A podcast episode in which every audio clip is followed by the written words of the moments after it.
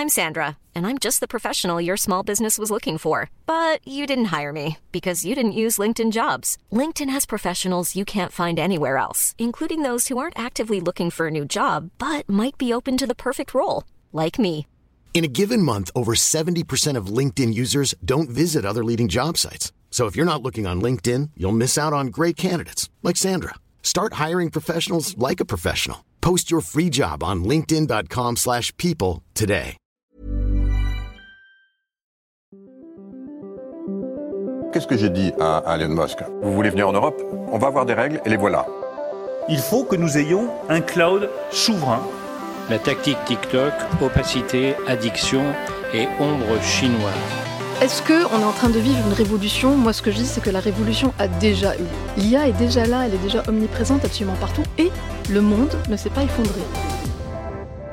Signaux faibles, le podcast de siècle digital qui décode l'actualité du numérique.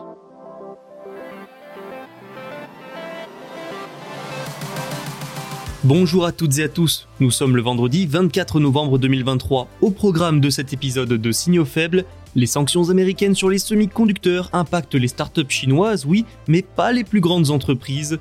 Des nouvelles d'Ariane 6, ensuite une étape importante pour son vol vient d'être franchie au cours d'un test. Le trafic de données mobiles européen, lui, devrait tripler d'ici 2028 et ainsi faire augmenter les dépenses pour les infrastructures réseau. Et toujours en Europe, on se dirige vers une certification cloud plus stricte pour les géants de la tech. Des actualités diverses et variées aujourd'hui, alors sans plus tarder, voici la première. Bonne écoute. Les sanctions américaines ont-elles de l'effet? C'est une question agaçante pour Washington qui revient régulièrement ces derniers mois telle une musique entêtante. Depuis plus d'un an, les États-Unis ont pris plusieurs sanctions contre la Chine. Il s'agit essentiellement de restrictions à l'exportation de semi-conducteurs vers l'Empire du Milieu. Le but étant de priver son rival asiatique des meilleures puces et de freiner ses progrès dans ce domaine.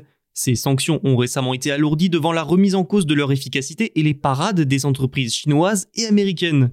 Aujourd'hui, la question se pose toujours, ont-elles vraiment un impact? Alors oui et non. Il semblerait que ça touche surtout les startups. En revanche, les géants technologiques chinois, eux, semblent plutôt épargnés.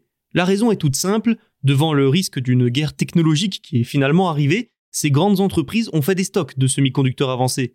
Et ça bien avant les premières sanctions. Baidu, l'un de ces géants, travaille actuellement sur des IA comme GPT, des projets qui demandent beaucoup de puces pour intelligence artificielle, et il s'avère que Baidu a obtenu suffisamment de ces puces pour continuer à former son équivalent à ChatGPT, nommé ErnieBot. La société a même de quoi tenir pendant un an ou deux selon le PDG de l'entreprise, Robin Lee. Il a toutefois avoué qu'à long terme, les sanctions auront un impact sur, je le cite, le rythme du développement de l'IA en Chine, mais nous recherchons donc de manière proactive des alternatives.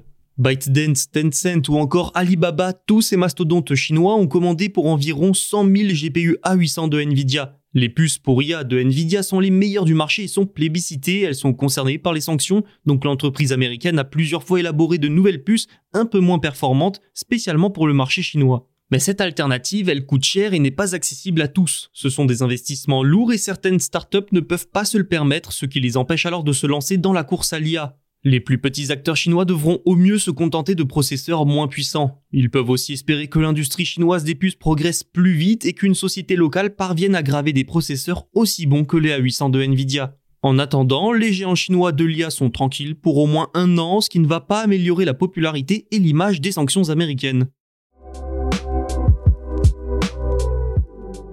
Ariane 6 franchit un cap.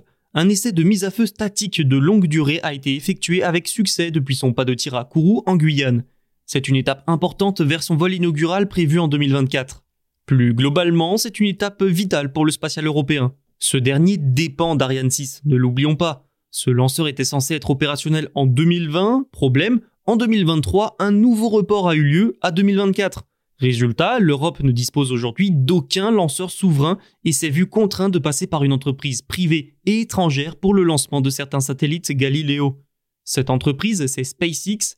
Bref, c'est en quelque sorte une humiliation pour les Européens. Le départ en 2024 d'Ariane 6 est donc plus que jamais vital pour l'industrie européenne. C'est manifestement en bonne voie, la fusée a réussi son test, une mise à feu complète de 7 minutes de son moteur Vulcain 2.1 selon l'agence spatiale européenne, l'ESA. Le début de l'essai a pourtant été retardé de 45 minutes. Le compte à rebours s'est arrêté à 2 minutes et 42 secondes à cause d'une petite anomalie. Le test a finalement duré comme prévu 470 secondes. Pour résumer, ce test devait permettre de simuler le lancement jusqu'à ce que la fusée quitte l'atmosphère terrestre. La réussite de ce test signifie donc, sur le papier du moins, que s'il s'était agi d'un vrai lancement, Ariane 6 serait maintenant en orbite.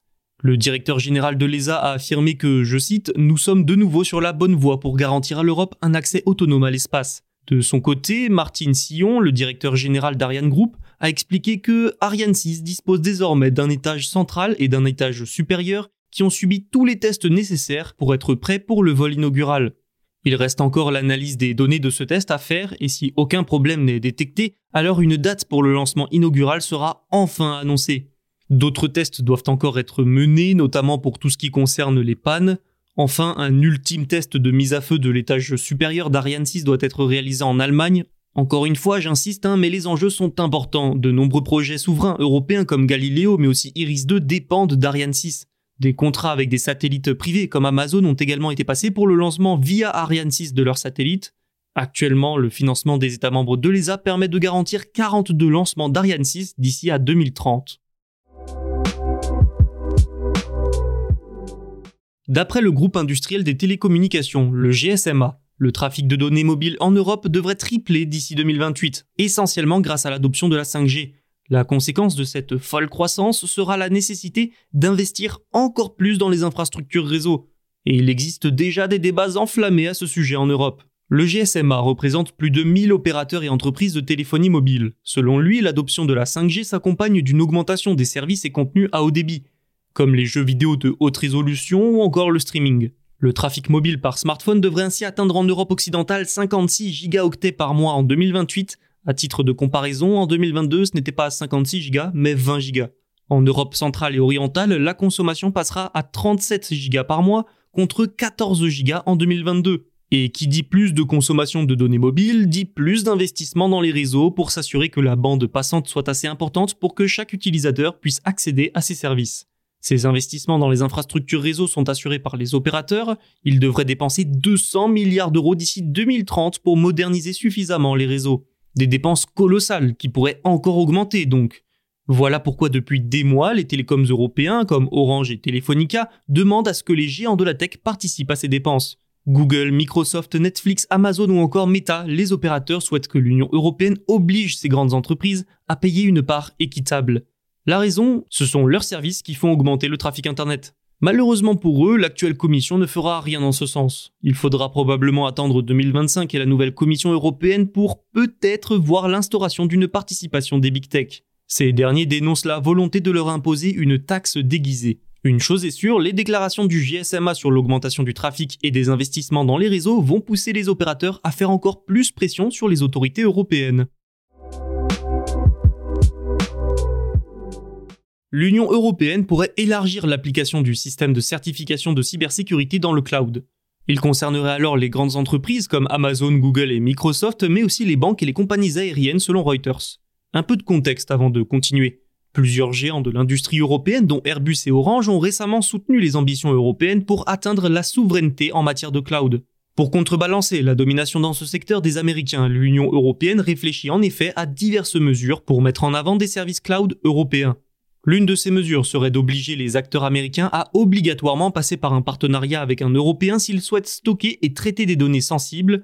Microsoft Azure, Google Cloud et Amazon Web Services seraient donc impactés. Voilà donc pour la proposition que l'on connaissait déjà de l'ENISA, l'agence de cybersécurité de l'Union européenne. Pour résumer, c'est la création d'un système de certification européen qui garantit un niveau de cybersécurité des services cloud.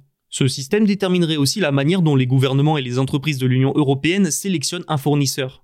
Et l'information du jour, c'est que selon un document consulté par Reuters, l'ENISA prévoirait une autre mesure. Les services cloud devraient être exploités au sein de l'Union européenne et les données de clients devraient être stockées et traitées dans l'Union avec une prédominance des lois européennes. Le Conseil européen examine actuellement la dernière version proposée de ce projet, place ensuite au trilogue et à un texte final. C'est déjà la fin de cet épisode, merci de l'avoir écouté. Vous pouvez vous abonner pour n'en manquer aucun. Tous les podcasts de Siècle Digital sont disponibles sur siècledigital.fr et les plateformes de streaming. Bon week-end et à lundi.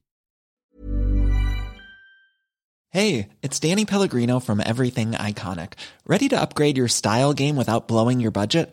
Check out Quince. They've got all the good stuff shirts and polos, activewear, and fine leather goods, all at 50 to 80% less than other high end brands.